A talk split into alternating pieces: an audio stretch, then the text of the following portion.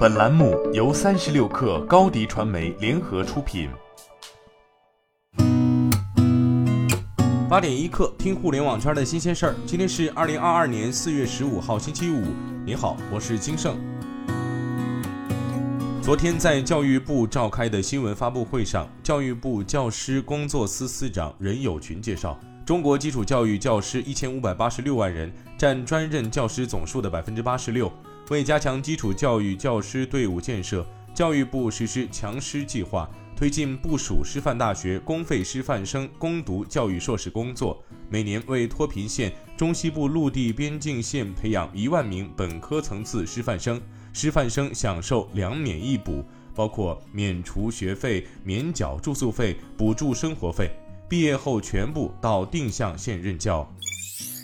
近日，从金融机构和部分购房者处了解到。继三月份山东泰安、临沂、烟台三地部分银行下调房贷利率后，近期山东省日照、聊城、潍坊、济宁、威海、德州六市银行机构普遍下调了个人住房贷款利率，下调幅度二十个 BP 到四十五个 BP 不等。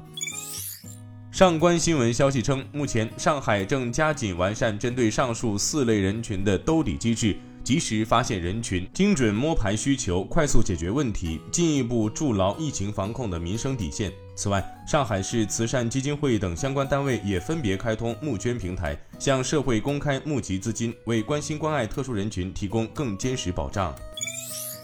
三十六氪获悉，豆瓣昨天发布关于进一步加强饭圈乱象治理专项行动的处罚公告。公告称。根据关于进一步加强饭圈乱象治理专项行动的公告的工作要求，给豆友营造一个清朗的网络讨论环境。豆瓣将持续配合开展整治饭圈乱象的专项工作。本期整治工作中停用的部分问题小组包括豆瓣俄组等。据央视新闻报道，在国务院新闻办举行的新闻发布会上。工业和信息化部网络安全管理局局长隋静表示，工信部持续推进 App 个人信息保护专项整治。二零二一年全年组织对二百零八万款 App 进行了技术检测，通报违规一千五百四十九款，下架五百一十四款，有力整治违法违规行为。上证报消息，最高人民法院刑三庭负责人李瑞义昨天在发布会上表示。下一步，人民法院将继续坚持对电信网络诈骗犯罪依法严惩不动摇，继续抓好案件审理，提升审判质效。特别是要会同公安、检察机关进一步加大追赃挽损力度，最大限度维护群众合法权益。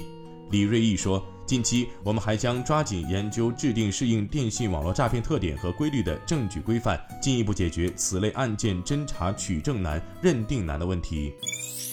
财联社消息。市场监管总局标准委相关负责人十三号表示，鉴于水果、食品、饮料等调味电子烟和无烟碱电子烟对未成年人具有较强的吸引力，容易诱导未成年人吸食，标准明确规定不应使产品特征风味呈现除烟草外的其他风味，并明确要求雾化物应含有烟碱及不含烟碱的电子烟产品不得进入市场销售。标准正式实施后，市场上销售的电子烟产品必须符合国家标准。今天咱们就先聊到这儿，我是金盛八点一刻，咱们下周见。